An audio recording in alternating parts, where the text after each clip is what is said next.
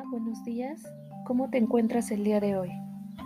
Vamos a aprender juntos fábulas y moralejas, a reflexionar sobre la enseñanza al escuchar un texto como lo es la fábula. La fábula que se va a leer el día de hoy se llama El lobo orgulloso y el león.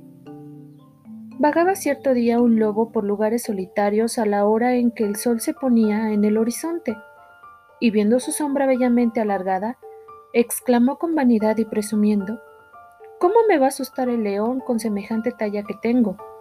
Con treinta metros de largo, bien fácil será convertirme en rey de los animales. Y mientras soñaba con su orgullo, un poderoso león le cayó encima y empezó a devorarlo. Entonces el lobo, cambiando de opinión, se dijo, la presunción es la causa de mi desgracia.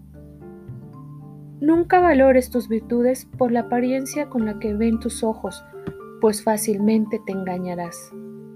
Y dime tú, ¿tus virtudes son parte real de lo que tú observas?